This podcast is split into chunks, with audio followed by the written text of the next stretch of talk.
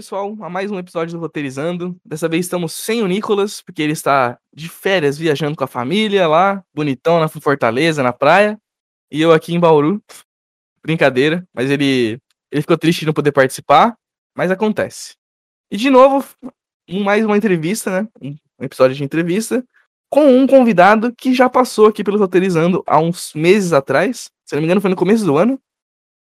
Sr. Brandon na Metafísica Poética. E aí, cara, como você tá? Cara, estou bem. Mais uma vez, muito obrigado pela oportunidade de estar falando com você, com o seu público. É sempre um privilégio, sempre um prazer imenso. E foi um dos casts nossos que mais renderam de, de audiência depois lá, nas métricas. A galera que curtiu. Que legal. Tomara que esse é, seja melhor ainda. Bacana. E, bom, eu te convidei o Brandon aqui, ele aceitou. Inclusive, muito obrigado de novo justamente para falar de um tema que a gente comenta. Ah, inclusive, não sei se você quiser fazer seu resumão, quem você é, porque a gente já comentou bastante disso no outro episódio. Cara, eu tenho duas profissões. Eu, eu sou advogado há seis anos e escritor há 12. E eu sou mineiro de Belo Horizonte, tenho 28 anos. E enquanto escritor, eu tenho cinco livros, publiquei o mais recente agora, e enquanto advogado, eu atuo na área civil. E basicamente é isso. Bem resumindo aí a minha singela. Pra quem não sabe, o Brandon é o criador da página, né, na Metafísica Poética, desde 2011, né? Ou não? Isso, isso é verdade. Tem a página também, tô esquecendo da minha página. Desde, desde 2011 eu criei a Metafísica Poética e hoje ela é a maior página de poesia autoral do Facebook muito bom. O Facebook ainda tá vivo, né? Mas se mudou pro Instagram agora, tá mais, tá, tá mais dinâmica as postagens, tô curtindo demais. Isso, cara. E eu demorei muito tempo para ir pro Instagram. É, só depois de muitos anos que eu entendi que o Facebook tinha morrido. Aí eu migrei para lá. Massa, massa demais. E, cara, bom, enfim, eu convidei o Brandon justamente para esse episódio, porque foi um tema que a gente comentou no outro, que ele tava escrevendo um livro, é, o novo livro dele, ou na verdade terminando a, parte de diagramação, alguma coisa desse tipo. E finalmente ele lançou, né? Que é Eu sou a camisa de força secando em seu varal. Isso é uma habilidade de dar títulos que eu acho foi fenomenal. Todos. Pólvora, um abismo de carne e osso, né? E quente como tequila. E, cara, como que foi o processo? Eu tava lendo aqui a, a descriçãozinha dele, né? E como. E eu, pelo, pelo que tá escrito no seu site, inclusive vou até o link ali, né? aí, galera, pra vocês irem lá dar uma força comprar o livro dele. É, como foi o processo de escrita desse livro? Parece que foi bem sofrido aqui, pelo que tá na, na descrição da obra. Foi, Vitor, foi bem complicado, cara. É, eu escrevi esse livro nos últimos um ano e seis, oito meses. É, e foi justamente um período bem complicado para mim. Eu fui acometido de uma depressão severa, profunda. E no início, quando eu comecei a escrever esses poemas, eu não tinha intenção nenhuma de publicá-los. E escrevia para mim mesmo ali. Às vezes eu escrevia e falava, ah, vou publicar na página, mas aí eu deixava para lá. Até que eu, eu tomei a decisão de realmente começar a trabalhar de maneira cronológica em um livro para ver no que viraria. Então é um livro que foi escrito dentro de um período bastante negro para mim, mas não é um livro sobre sofrimento apenas. Ele tem toda é, uma ordem ali de evolução e se adquiriu quando você comprar, você, quando você lê, você vai ver do que, que eu estou falando. Mas o, o eu lírico ali, ele começa na infância e vai amadurecendo até que ele chega no final e, e coloca em prática tudo que ele, que ele aprendeu e tudo mais. Mas foi um, um processo produtivo de criação bastante complicado.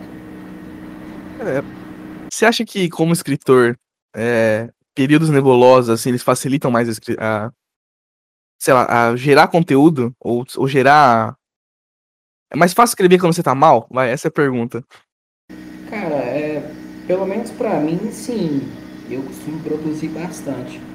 É, mas aí é a minha opinião. Eu acho assim que as grandes obras da, da humanidade, seja dentro da literatura, da, da pintura, da música, das esculturas, das artes cênicas, elas foram produzidas é, dentro de, de ambientes, de contextos funestos, sombrios, assim.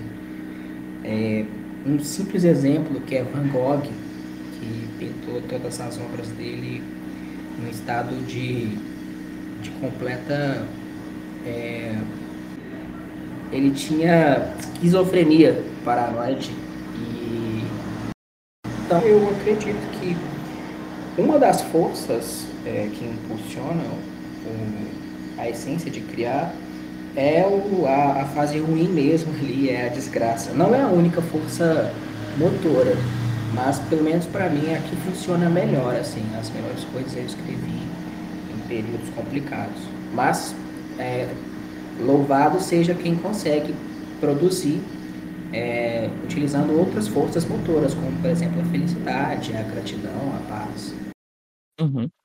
É porque prova é, provavelmente vai do, do tema né, da escrita.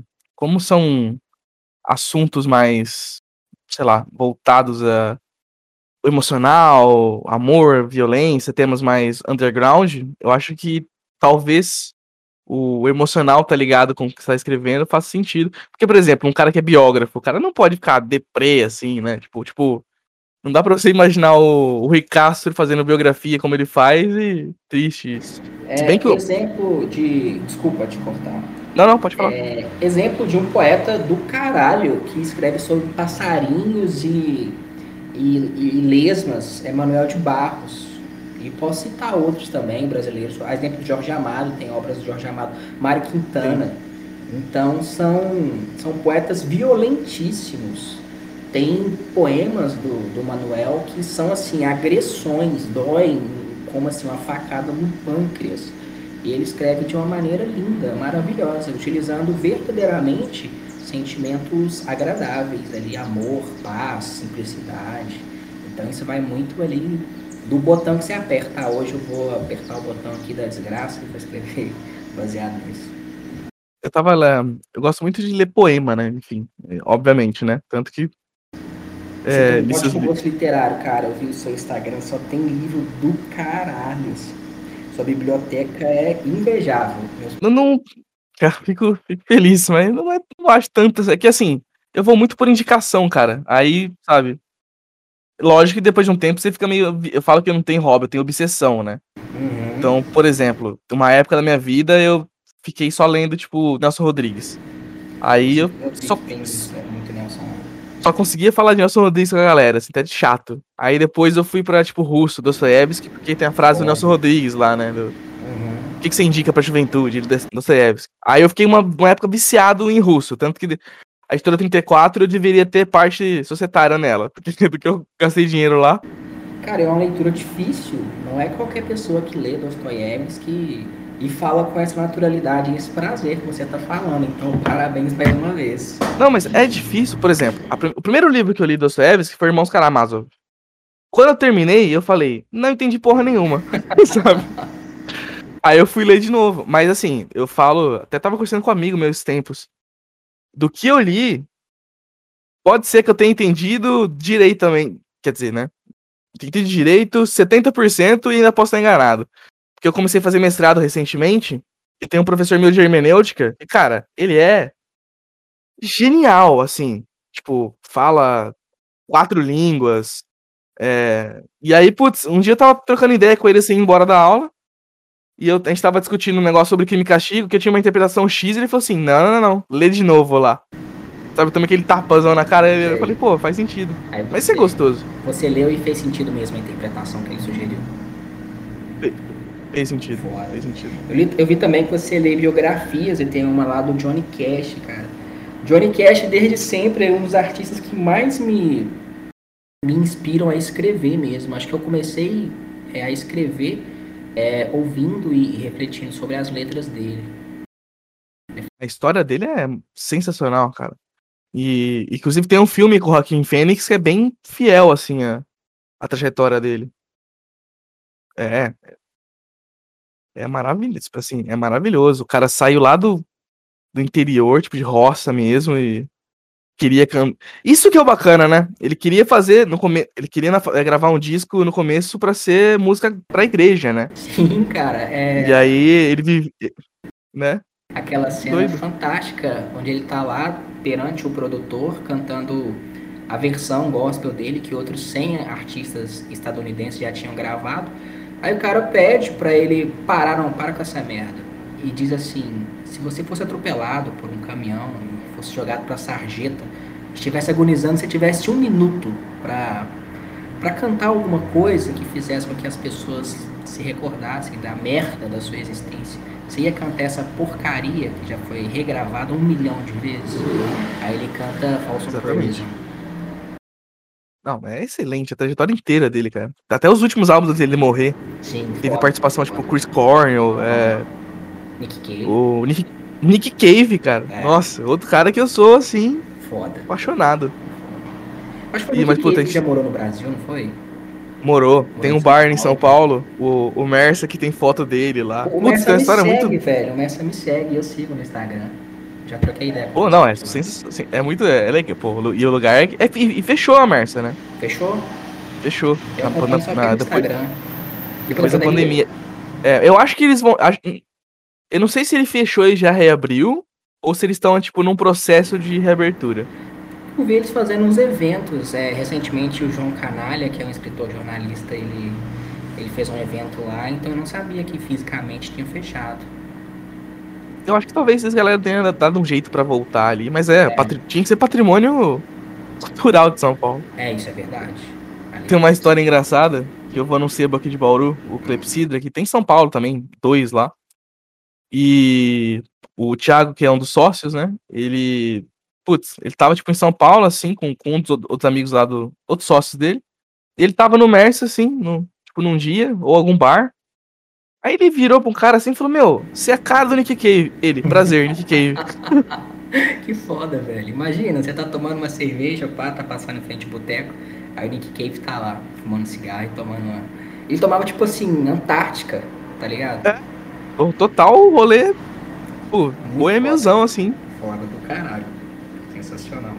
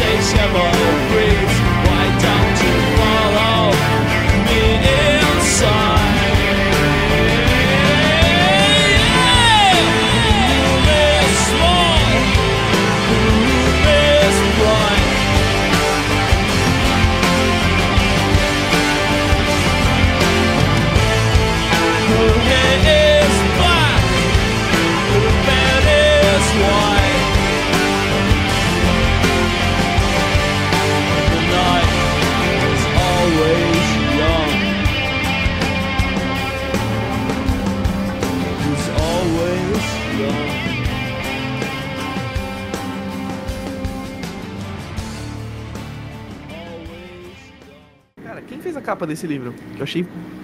Cara, foram dois artistas. É, foi o Bernardo, o meu primo, que até ilustrou é, o Pólvora. Ele fez o desenho da mão. Na verdade, essa, essa porra dessa capa deu muito problema, que ela foi feita de última hora. Porque o título do livro, ele é muito específico. Muito específico. Então não tem como você... Tudo que eu tentava sair errado. A gente, sei lá, fez umas 15 ilustrações. Então, quando se pensa em uma camisa de força secando no varal, é literalmente algo muito específico. Aí ele fez esse desenho da mão, eu, eu pedi para ele fazer, e quem terminou a arte, que, que fez a, identificar, a identidade visual, foi um cara lá da Bahia, ele chama Jajá Cardoso, que tem uma banda foda do caralho também. É, e ele fez a identidade visual do livro, e ele que pegou a ilustração do, do Bernardo e, e melhorou, fez, aplicou a profundidade, fez a identidade visual do, do livro. E eu achei bacana, o resultado final me agradou bastante. Ele é do Vivendo do Ócio? É, cara. Você conhece essa banda? Conheço, cara. Eu dei um Google aqui no nome dele.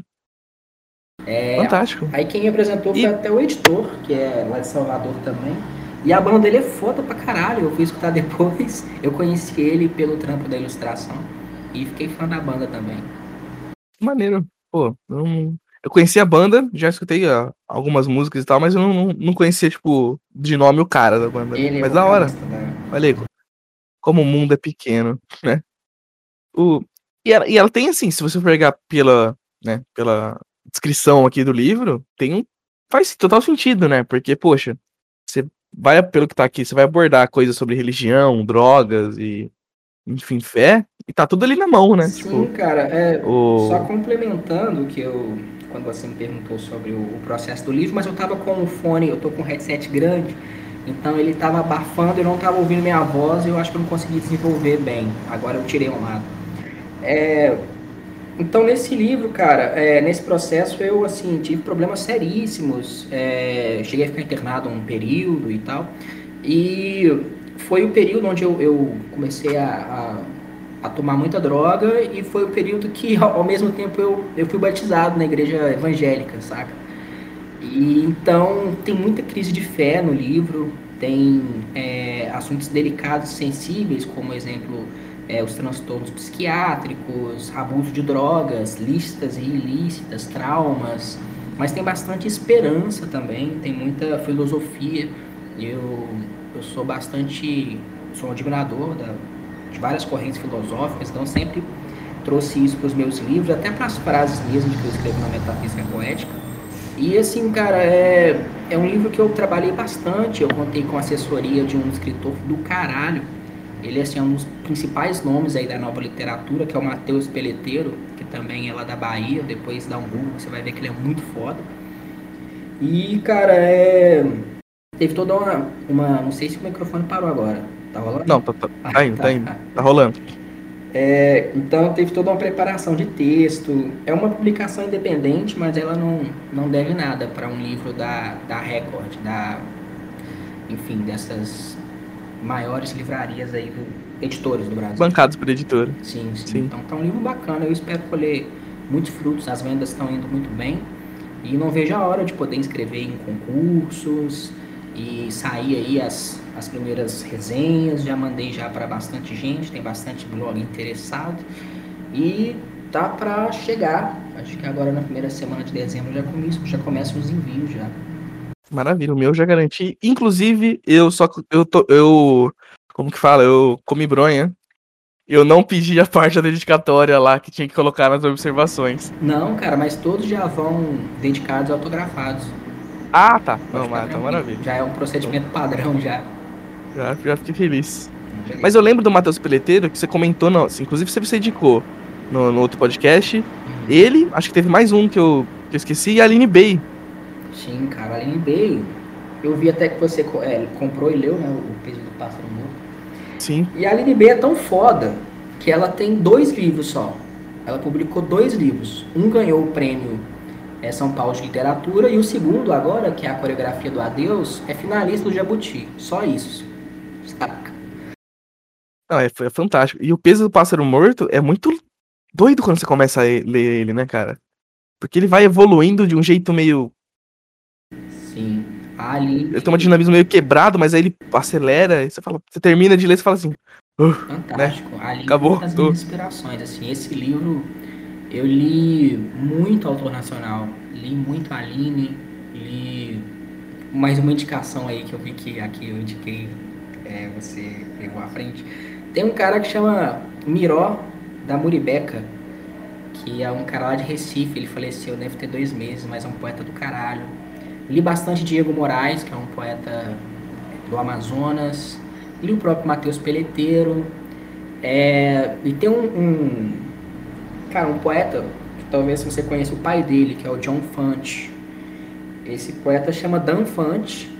E ele não foi traduzido ainda no Brasil, só que ele é um poeta do caralho, assim. Eu tive acesso a uns textos dele e ele me inspirou bastante também nesse processo de criação.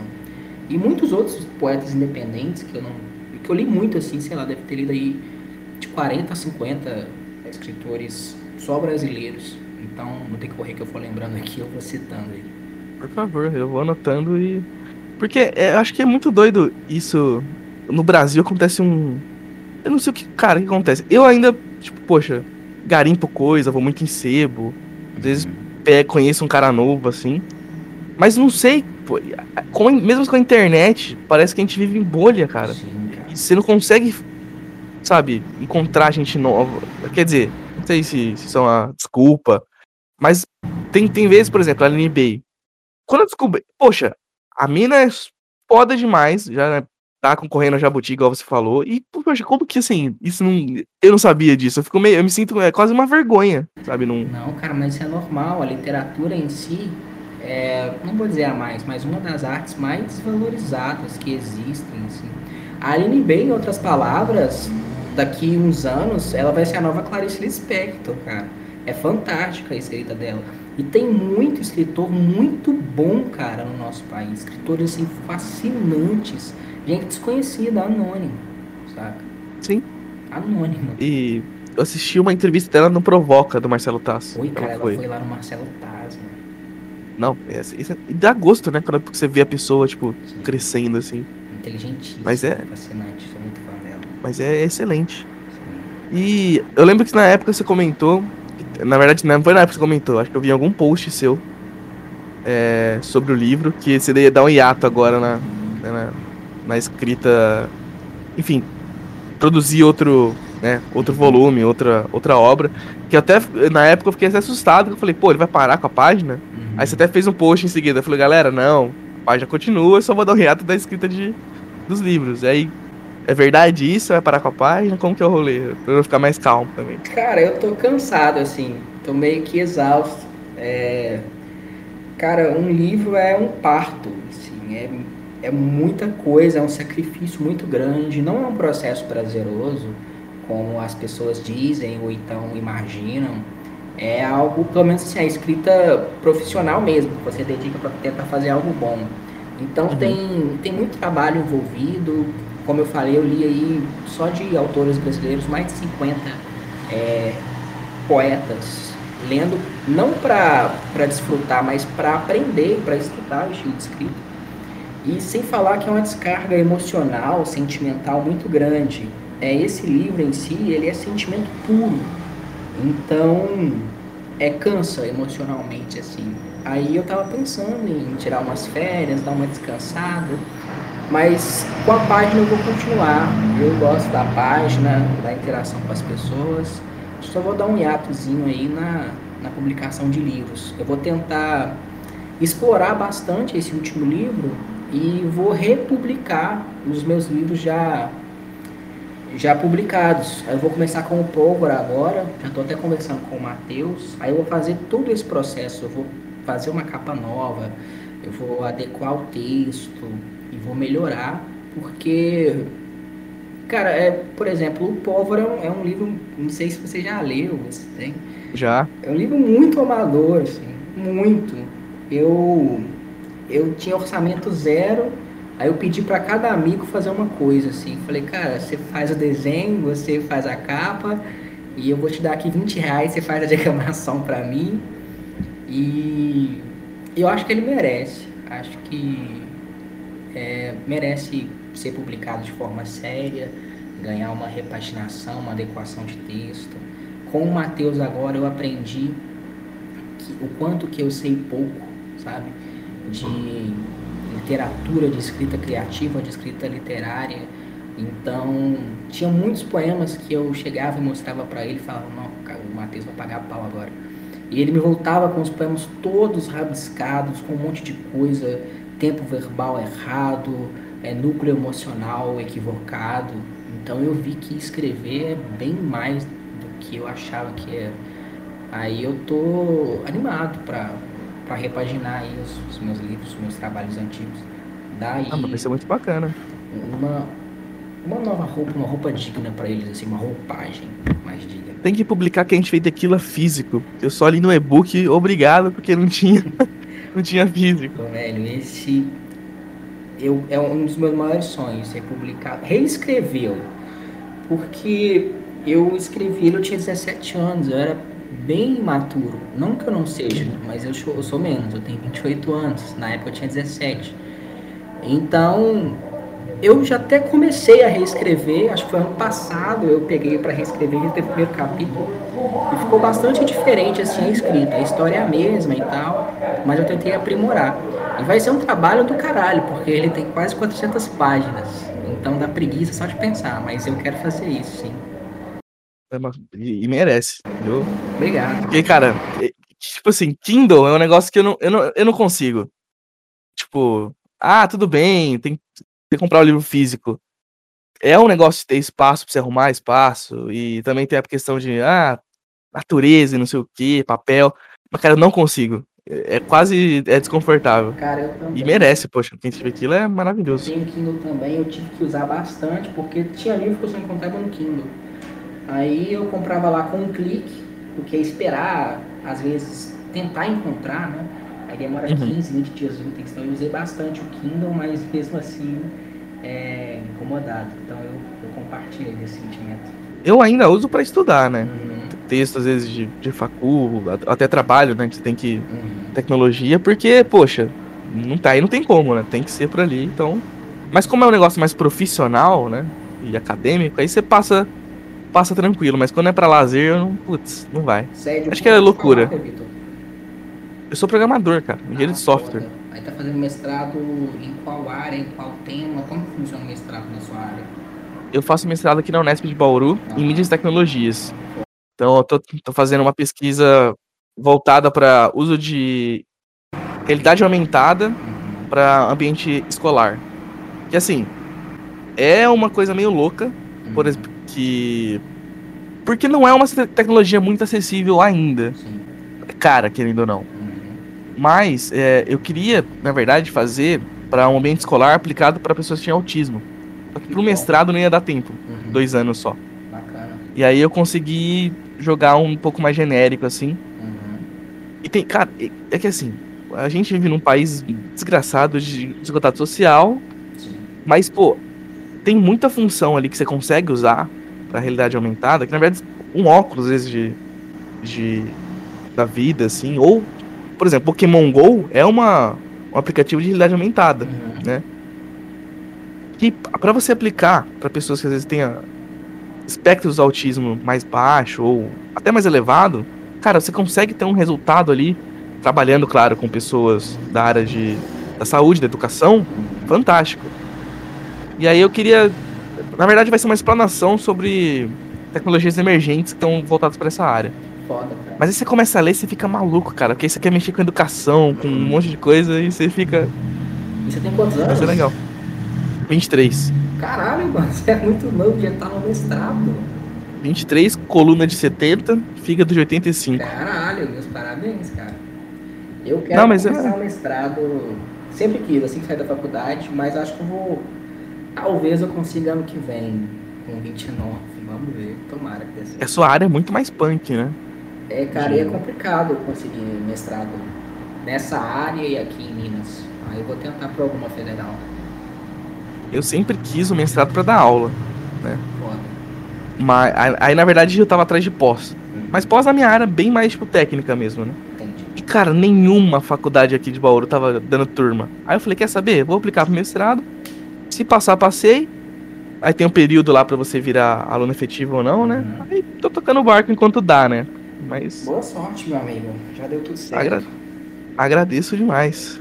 Então. E, putz, comecei a falar isso disso, eu perdi totalmente a linha de raciocínio que ah, eu. Foi mal. Eu ia falar. Não, imagina.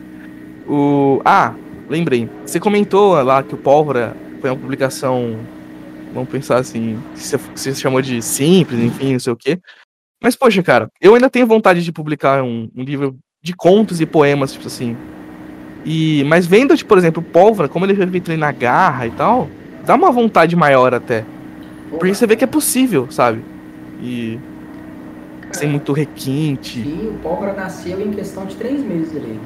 É, teve todo o processo de, de criação dos poemas, mas assim, quando eu peguei pra fazer foi rapidão. Tanto que ele foi tão amador que eu fiquei com medo de mandar imprimir a tiragem de uns 100, 200.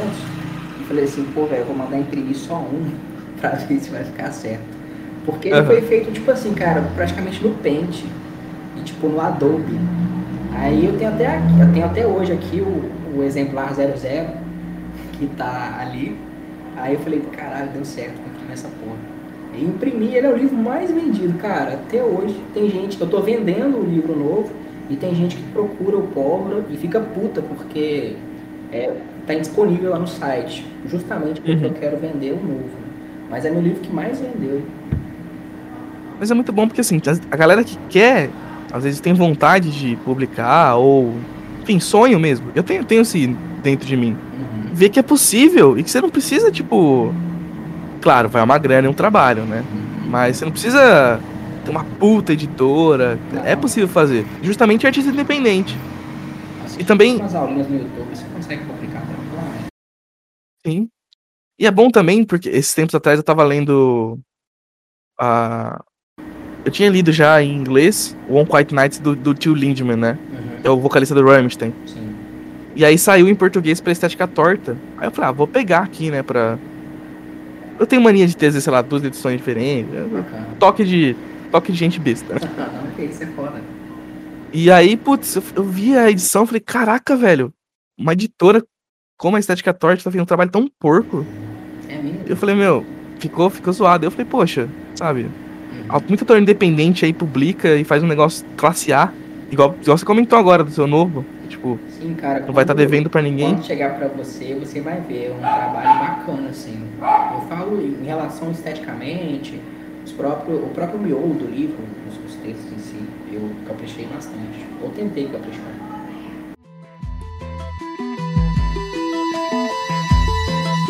Meu choro não é nada além de carnaval.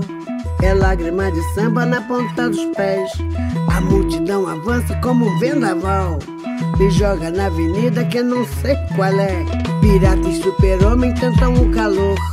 Um peixe amarelo beija minha mão. As asas de um anjo soltas pelo chão. Na chuva de confetes deixo a minha dor. Na avenida deixei lá. A pele preta e a minha voz. Minha fala, minha opinião, a minha casa, minha solidão. Joguei do alto do terceiro andar, quebrei a casa e me livrei do resto dessa vida. Na avenida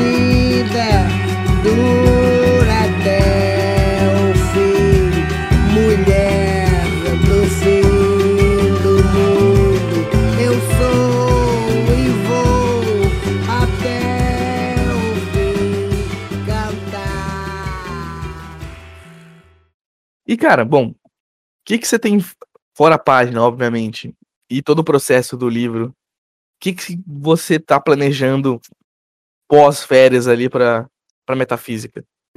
Cara, eu quero dar um, um impulsionamento grande na metafísica.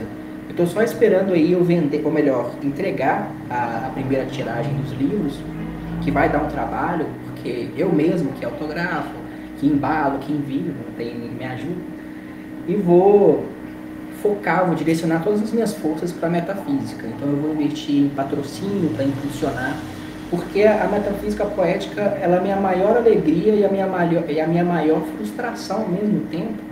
A minha maior uhum. alegria porque eu adoro a página, eu realmente gosto dela. E a maior frustração porque, modéstia à parte, eu acredito que ela merecia ser muito mais lida é, não menosprezando é, outros escritores e tudo mais, mas eu acho que a, a, a, mensagem que eu tento passar ali, ela, ela tem capacidade e qualidade para chegar no mesmo patamar desses escritores virais.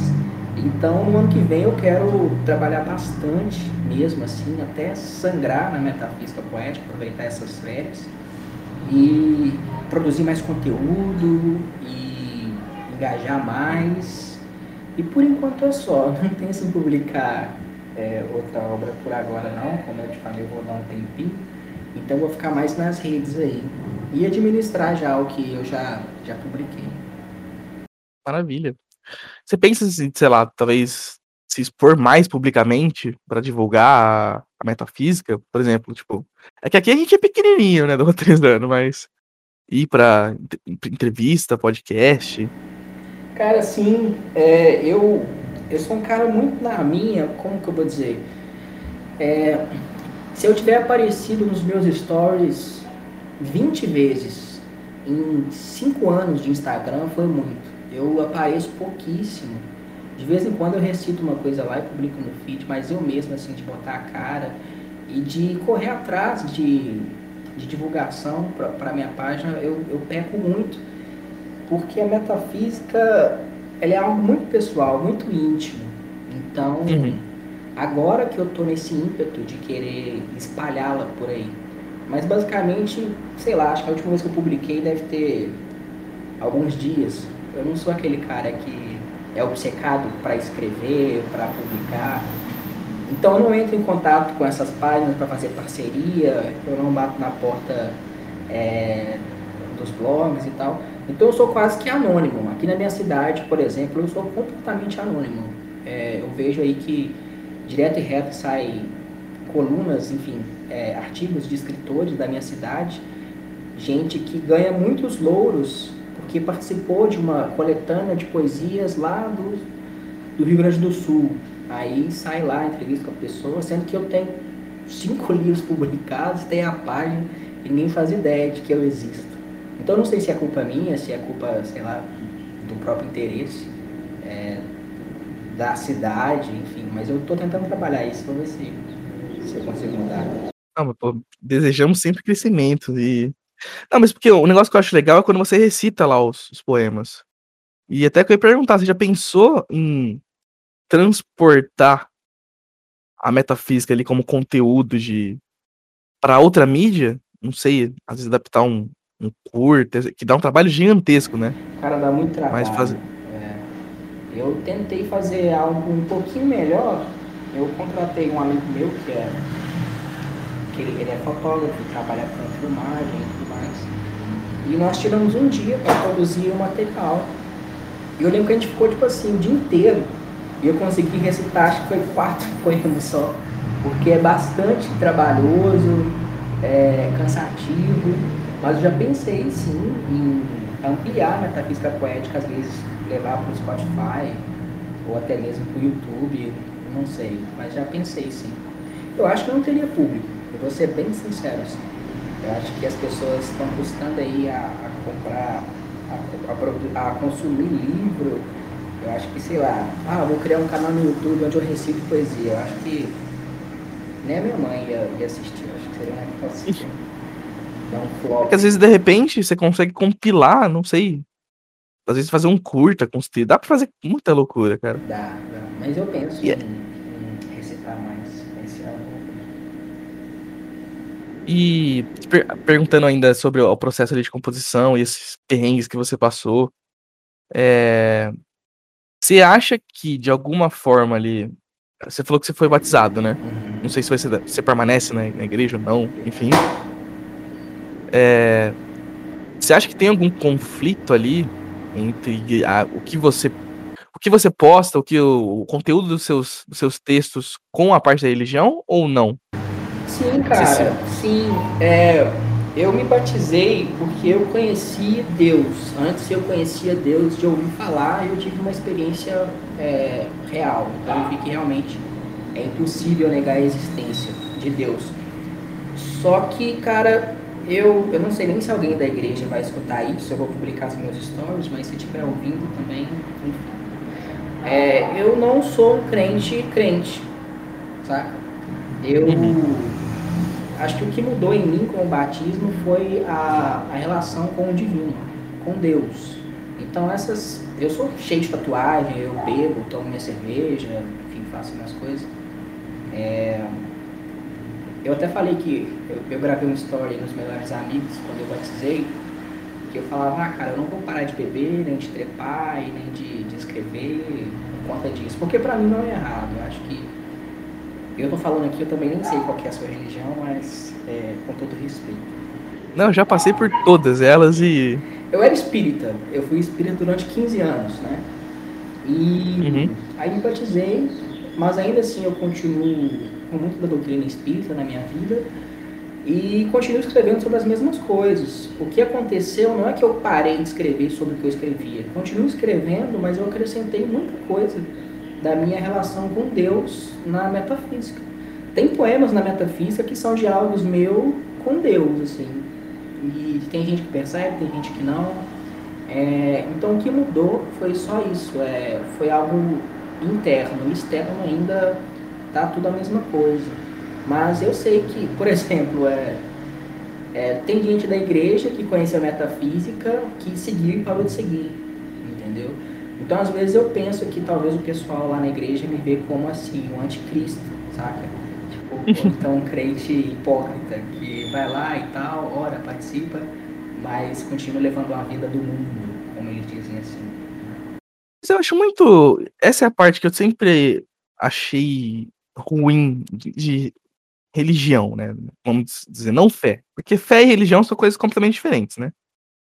É, tanto que eu já, poxa, eu fiz catequese, igreja católica, frequentei igreja evangélica, espiritismo. Onde eu mais me senti bem ali foi na Umbanda. E não sou um, um frequentador por preguiça e falo com vergonha isso. Porque o que rola, cara, é que assim, meu, ah, não pode beber. Na, na minha cabeça também, né? Culpem se alguém estiver escutando.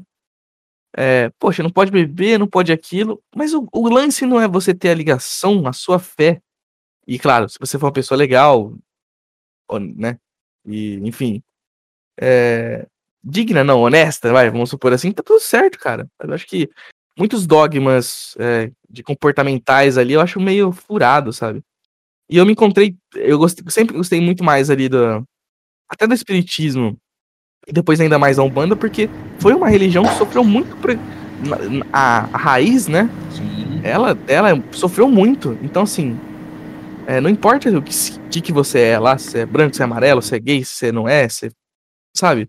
É uma, uma acolhida. E eu, eu, pra mim, o grande lance da fé é o, é o principal. Eu sou um cara que eu, falo, que eu falo que eu sou meio desprovido do órgão da fé, mas mesmo assim, às vezes a gente dá uma segurada, né? Mas quando você entra num lugar desse, assim, e que você vê que você é bem recebido e não tem esse negocinho de, ah, não pode aqui, não pode outro, poxa, você fala, dá, dá gosto, né? Sim. E no meu caso, a questão do batismo, eu, eu me considero uma pessoa diferente, por assim, porque assim, toda, todas as pessoas que eu vejo que entram na igreja evangélica, é tipo assim, o, o ex-traficante que vira pastor, o, o ex-assassino que vira, sei lá, diácono, diácono, e eu continuei a mesma pessoa, a minha mudança foi interna. E tipo assim, cara, eu sou médium, saca? Eu fui 15 anos do uhum. espiritismo, então eu vi coisas inexplicáveis, eu vivi coisas inexplicáveis. Então como uhum. que eu apago isso da minha carne, enfim. E esse livro novo tem muito sobre crise de fé. Eu também já pisei na Umbanda, então é, tem poemas lá que eu cito entidades da Umbanda, eu cito é, os boiadeiros, os caboclos, é, Maria Navalha, é, Sete Saias, Enxucruzilhada, então, e, e, ao mesmo tempo cito lá os cultos da igreja. Então, é, tem muita crise de fé, tem muita crise humana mesmo nesse livro. Tentei trabalhar assuntos humanos, assim, de carne e osso. Não, maravilha, tô ansioso para ler. Porque muito me, muito me. Esse tema, né? Não como religião, a fé em si, para mim, é um, é um, um, objeto ali de, de leitura que eu, eu, eu gosto muito. Até para tentar um dia se, me encontrar em algum lugar e. Bacana. Crescer como pessoa, né? Mas enfim. Legal. E, pô, cara, você já citou aqui alguns é, autores brasileiros, é, meio que eu não conhecia, que é muito bom que eu vou atrás. Mas o que, que você tem lido ultimamente? Cara, ultimamente eu tenho lido Leminski, que é um cara que eu nunca li. Assim, li coisas esparsas. Agora eu tô lendo de maneira. Eu comprei o Toda a Poesia, que tem realmente toda a poesia dele. E tô lendo uhum. e tô achando legal pra caramba. Uma poesia rápida ali, célere, são versos, pouca coisa. Mas tô gostando. Continuo ainda lendo poesia. E eu tenho mais jogado do que lido, confesso. Tá jogando God of War? Cara, eu ainda não comprei o, o Ragnarok. Tô para comprar. Eu tava terminando Red Dead. Terminei oh. semana passada, o 2. Uhum. E tá na minha lista. comprar o, o Ragnarok. Eu, eu tô com a mão coçando pra jogar o Ragnarok, cara. E aí eu tô. É foda que já tomei todos os spoilers possíveis, né? É, mas... Eu também já sei de tudo já, não tem É. que tri... Nossa, e eu tava tentando fugir, mas não consegui, cara. Aí. É, não tem jeito, velho. Já, já vi, acho que a gameplay toda sem querer, assim, só do pessoal postando. E já vi tudo lá, foda. É o mal da. dessa geração. Da tecnologia, não dá pra você escapar. Você joga Isso em? Eu jogo PS4, P- quer dizer, PS5, né? Tive que vender o PS5, um rim meu, É. né? Pedir dinheiro pro agiota ainda pra comprar o PS5. Eu jogo no PS4, só te, eu vi um monte de gente zoando, falando assim, caralho, o PS4 pra rodar o, o Ragnarok tipo, vai derreter e tal, porque ele é muito pesado. Aí fiquei até com receio, falei assim, que vai dar pra ter uma experiência legal? Assim. Aí fiquei nessa dúvida. Eu troquei por- só por, por frescura, assim, juntei um dinheirinho Uhum. pra trocar. Eu- E eu, não jogo muito, cara, É por que que pareça. Eu, eu fico ali, aí quando vem primo em casa, eu dei na. Aí, primo pequeno, né? A, as, as tia falam, ah, vai quebrar, joga aí, vira. Não sou muito apegado, não. Agora, nos meus livros, ninguém toca. Ah, é? Bacana. Eu, também, eu tenho ciúme tanto nos livros quanto no videogame, assim. Cara, acho que eu emprestei livro assim umas três vezes só na minha vida. Um ciúme desgraçado os meus livros. ó. Puta. É, eu, eu não consigo emprestar e pedir emprestado. Eu também não faço isso não, eu compro. Ou então eu vou à biblioteca pública, ou então em sebos. Aqui, aqui em Betim tem os dois. E eu faço. Sebo é um lugar maravilhoso. Eu... Cara, é, acho que só quem lê mesmo, quem gosta, sabe que, nossa, tem tanto livro bonito, tem edições especiais. Nossa, é, é complicado, assim, você não ter ciúmes de livro, você não realmente gostar. Eu, inclusive, já. Né, ex-namorados assim, de chegar até DR e falar assim: Poxa, eu, sabe, tá na minha casa aqui, você vende. Eu, eu, eu vou cuidar, eu não consigo. É um. é foda. A minha, uma vez eu cheguei a. a- ela queria emprestar, eu cheguei a comprar Hum, aí uma edição. aham. Aí falaram, Tó, tá emprestado. Aí ela descobriu que eu comprei e não emprestei o verdadeiro, ela ficou brava, cara. Falei, não, Cara, não julgo, É. eu faria o mesmo. É, um, é uma Não- não dá. louvável. Eu tô olhando aqui para os meus livros e tem mais uma indicação que é o Roberto Piva, que é um dos maiores poetas do mundo. E eu lembrei dele agora porque a edição desse livro que eu comprei é linda, maravilhosa. O livro chama Paranoia. É uma edição especial. Maravilha. Ele é roxo, azul, assim. Se você jogar aí, você vai ver. E compensa muito. É um livro maravilhoso, do caralho, assim, da poesia surrealista.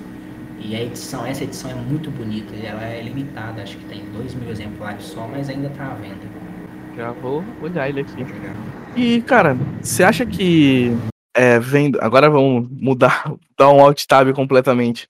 Eu lembro que uma. é, eu não sei se no abismo. eu- a, minha, a minha memória é ótima em alguns aspectos, só que em outras, pra lembrar onde tá os textos, é péssima. Por isso, às vezes, eu tenho que. Pego o livro aqui, eu fico caçando onde tá a porcaria do texto o dia inteiro e não acho. Por isso que pra estudo, pra mim, o Kindle é melhor, porque a pesquisa tá lá, né? É fácil. Mas eu lembro que a gente comentou até no último episódio, e, e eu também ta- até falei de um de um texto que acho que tá no abismo, que é sobre tipo um cara milico assim, e tudo mais. E eu lembro que um tempo também você falou alguma coisa, você- você- ah, você republicou o seu texto lá do Dia da Independência do Brasil, alguma coisa assim, Sim, que aí deu uma treta e não sei o que e a galera parou de seguir porque achou que você era comunista e não sei o que e tudo mais. sim, isso aconteceu. A gente a gente até comentou no episódio lá. Cara, é, tanto que nessas eleições eu nem me pronunciei, eu fui muito mais feliz. Eu não fiz nenhum post Uhum. sobre política, sobre nada. E poucas coisas que eu postei assim, que é inegável, é o meu posicionamento político. Mas nessas eleições fiquei super tranquilo. Na página mesmo ninguém sabe do meu posicionamento político. Só sabe as pessoas que me seguem no perfil pessoal e na página. Então, eu vi muitos escritores se posicionar, se posicionando, e é louvável. Acho que a gente tem que se Uhum. posicionar mesmo no, é, nos tempos que nós estamos vivendo. Eu acho que não tem espaço para covardia. Só que eu acabei não me posicionando porque eu estava trabalhando no livro. então, eu não tive Uhum. tempo para para gravar story, nem para publicar nada. Então, eu passei batido aí nessas eleições mesmo. Eu não não. Eu até virar, cara, até da virada ali do segundo turno, tava- me, me deu uma crise de ansiedade, meu. É mesmo. Nossa. Porque, putz, o primeiro turno foi aquele. aquele eu- como eu tava com os amigos e tal, quando deu resultado, beleza. Agora o segundo turno, eu saí, fui tomar banho, assim, na hora que eu voltei tinha virado, deu um ufa. É, foi foda esse segundo turno. Foi por pouco ali, né? Você acha que a gente vai agora, pelo menos, pra área da cultura, a coisa vai melhorar? Eu tenho fé. Eu acredito que Né? sim. Não tem como piorar, né, Vitor? É, é- exatamente. É impossível. A gente tá no ponto morto, assim, não teve nenhum incentivo. Então, por ser um governo de esquerda, onde as pautas sociais culturais elas estão em, em foco, então eu acredito que vai ter bastante coisa no campo da cultura. Eu falo como um todo, assim, em tudo, em todas as artes. Eu acho que vai ter bastante coisa, bastante novidade e incentivo aí nos próximos quatro anos. Eu, todos esperamos isso. Porque olha, mais quatro anos com esse tranqueiro não dava, não. Deus o livre, velho. Deus. Ah, ó, a perguntinha que normalmente eu faço. Tô dando uns vários. Eu sou a famosa. não- é, roteirizando só no nome, tá? Normalmente, normalmente eu faço quando a gente co- conversa com banda aqui e tal, faz entrevista. Mas eu vou, vou até aproveitar e fazer. É, acho que você respondeu pro livro, na verdade, que foi o Don Quixote lá atrás, mas eu vou refazer a pergunta. Uhum. Se você pudesse, vamos supor, você já leu um livro ou álbum e tal, é, ler novamente um livro, com, é, você voltar, enfim, o livro que você mais ama ali e tal, tudo mais. Se você pudesse ler novamente, só que você pode escolher duas situações: voltar e ler ele de novo pela primeira vez naquela época ou ler ele pela primeira vez hoje. Qual livro seria e qual a opção? É bem louco essa pergunta. É, eu tô aqui divagando aqui. Caralho, velho. Eu acho que eu ia querer ler novamente na época, porque ler hoje eu posso ler tranquilamente. Então eu gostaria de sentir de novo as sensações da descoberta. Não, mas assim, hoje você leria. Você leria, né. Você ia ler hoje, só que assim, desconhecendo a obra. Ah, Entendeu? não, então eu preferia ler hoje. Ler hoje. É, com toda a bagagem que já se vão, sei lá, uns 20 anos. Então eu preferiria. Não, se bem que não. Deixa eu ver. É muito complicada. Não, eu preferia ter, ter lido lá mesmo. Fez muita diferença pra mim. Acho que se eu não tivesse lido, é, acho que eu não, não teria trilhado pelo caminho que eu trilhei. Muita coisa diferente seria hoje. Às vezes a gente pergunta pra quando. É que normalmente a gente faz pergunta pra álbum, né? Quando a gente vê se galera de música e tal. Mas o Donida do Matanza lá, do Matanza Inc., ele ficou bugado também. Ele ficou pensando assim, não, pera, calma. Na época, hoje, na época, hoje. E você tem. Você tem, vamos supor assim, pre- algum tipo de preconceito com autores que, assim, depois de um tempo você foi pegar pra ler e você fala assim, poxa, por que, que eu nunca li esse cara? Sim, cara. Tenho. Já tive. Pago a minha língua. Posso citar, porque eu acho que eu vou até elogiar. Eu tinha muito preconceito com o Zac Maguiese. Porque era um cara da internet, que eu via ali notas sobre ela e tal. E o Zac é um escritor do caralho. O Zac é muito bom, velho. Assim, ele é inteligentíssimo. Você lê a, a- as obras dele, até mesmo que ele escreve no Instagram, ele, ele é muito bom. E outros exemplos também, Paulo Coelho. Paulo Coelho é o maior autodidista da porra. Mas ele tem um livro do caralho, que é O Alquimista. Fantástico. Sim. Eu, particularmente, gosto muito. Tem gente que detesta, que acha uma bosta, mas me agradou. Ah, Eu tem- fiz um caminho inverso com o Paulo Coelho. É mesmo? Teve uma época que eu, nossa, am- amei, assim, aí saí lindo, Alquimista, Ah, Diário de um Mago, As Valkyries, tarará. Aí hoje em dia, não, não detesto, muito pelo contrário, dou valor lá que, enfim. Mas aí quando eu enxer- enxerguei mais esse, esse ponto de vista de autoajuda nele, eu me dei uma, uma esfriada, né, naquele tesão. sim, isso é verdade. Eu, eu também li muito é, As Margens do Rio, acho que esqueci, Sentei e Chorei. Mas aí eu li o Alquimista e achei legal por conta da linguagem universal dele.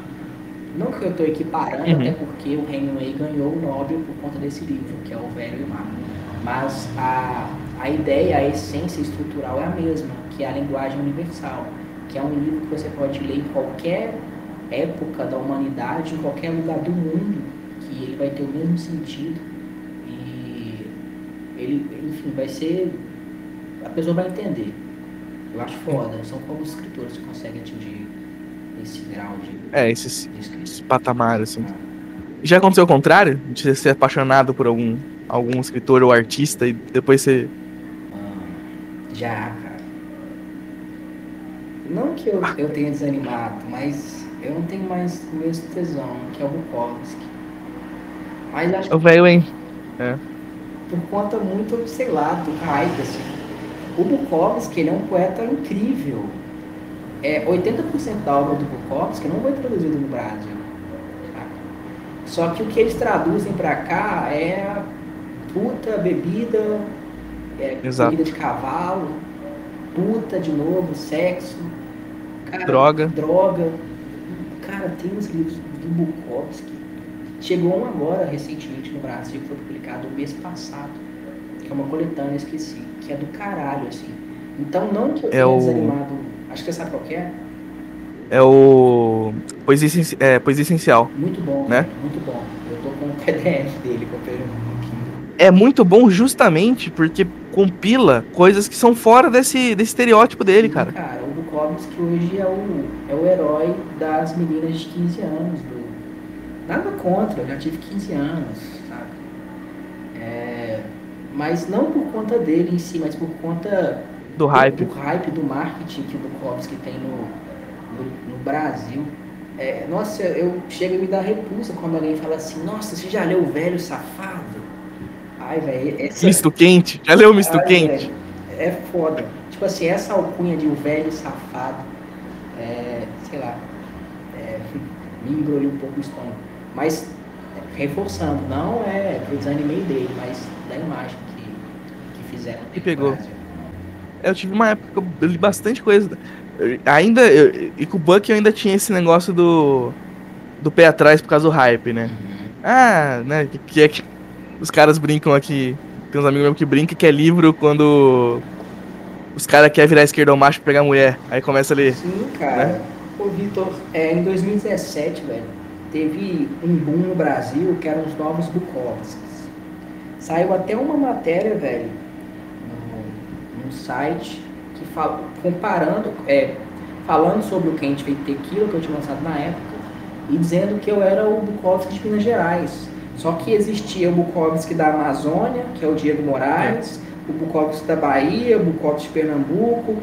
Então, assim, aí, tem- tanto que teve um cara, um escritor foda pra caramba que, que eu sigo, que ele falou assim, o melhor escritor do Brasil hoje é o Bukowski? Então ficou muito saturado. Então Sim. hoje tem muita gente que imita o Bukowski. Eu confesso que eu já imitei bastante o Bukowski, mas graças a Deus eu, eu li outras coisas, evoluí e consegui criar uma identidade do meu texto. Mas hoje, cara, o que tem de Bukowski no Instagram não é brincadeira. Não. Então tem muita gente, eu acho muito forçado. Tipo assim, gente que tá lá escrevendo um conto, aí começa a utilizar nomes tipo Char, Charlie, é, John. Que porra é essa, velho? Literatura estrangeira? Pra que É, você tá no Brasil, caralho. No Brasil, sabe? cara. É Maria João, É. Sebastiana. E eu fui, eu era muito apaixonado por Sally, mas ela gostava de John. Que bosta, saca? Todo respeito. Então, essa Bukowskização aí do Instagram, sei lá.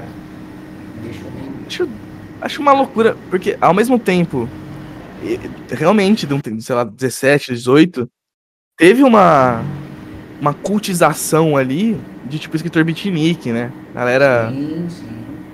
de repente todo mundo descobriu o Kerouac, o Borges e tal. Aí, que assim, é que, é que eu também pareço aqueles velhos falando que nessa eu sabia disso antes, né? Mas não.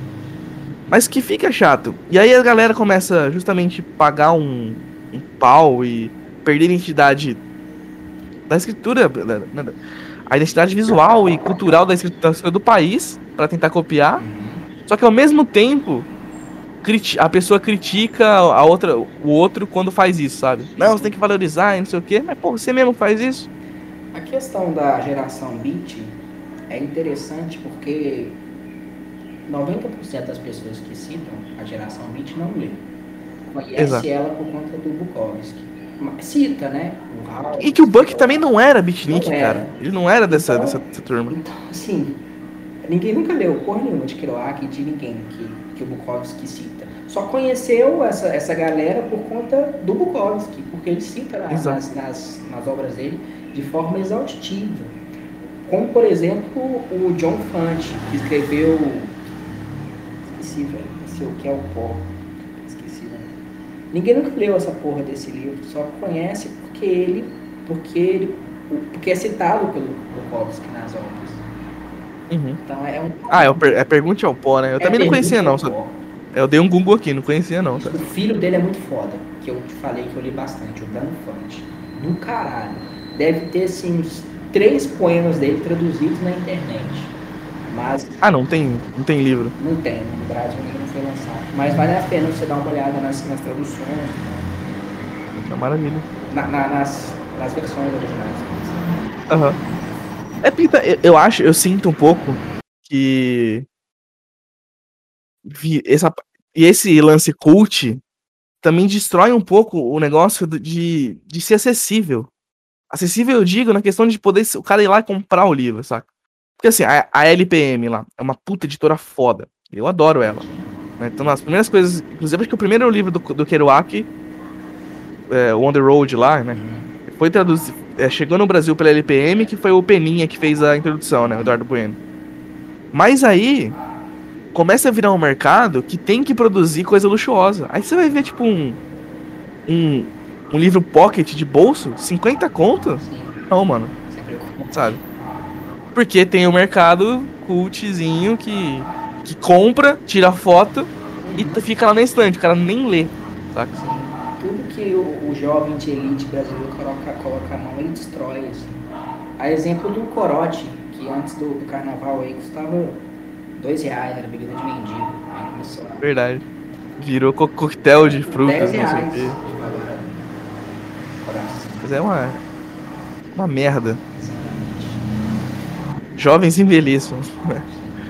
Cara, mas acho que deu pra gente explanar sobre bastante coisa. Obrigado de novo pelo tempo eu aí. Eu agradeço, meu amigo. É sempre um prazer. E eu deixo de novamente esse espaço aberto para você falar o que você quiser, xingar quem você quiser xingar, falar bem de quem quiser falar bem. Então, primeiramente, criticando as pessoas que estão na rua, né, que não aceitaram o resultado das eleições, por favor, parem de fazer papel de palhaço, voltem para casa, isso não é democracia. Em segundo lugar, conheçam o livro novo, é um livro que eu me dediquei bastante. É, eu evito falar muito sobre esse livro para, enfim, para não parecer soberbo ou tal, mas é um livro muito bom. É um livro que eu, eu li várias vezes, não para revisar, mas porque eu gostei do que está escrito. É, você consegue adquirir lá no meu site, que é ou diretamente comigo no Instagram, arroba a Metafísica Poética. E é isso, eu sou muito acessível, chamo, mando direct, vamos trocar ideia, ele custa 45 reais, o frete é grátis. E é isso. Show de bola, meu caro. Muito obrigado de novo. E é isso, pessoal. Todas as redes daí do Brenda vão estar no, na descrição aqui do post, né? o site dele, o Instagram, o Facebook também, para quem quiser ir lá, curtir dar uma força também. E é isso, pessoal. Mais, mais um episódio roteirizando. Comentem, curtam, comprem o livro do Brandon, por favor. Vocês não vão se arrepender. Eu sou meio suspeito para falar, mas é uma indicação aí boa. E até mais. Falou. Vem, meu amor, vamos invadir um site, vamos fazer um filho, vamos criar um vírus, armas, poemas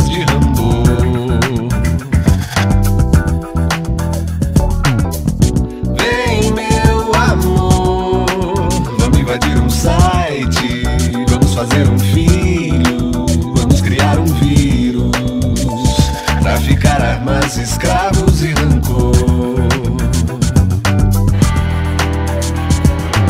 A vida é boa, a vida é boa, a vida é bela A vida é boa, a vida é boa, a vida é bela Quem tem o tapa não não põe a cara na tela A vida é boa, a vida é boa, a vida é bela A vida é boa, a vida é boa, a vida é bela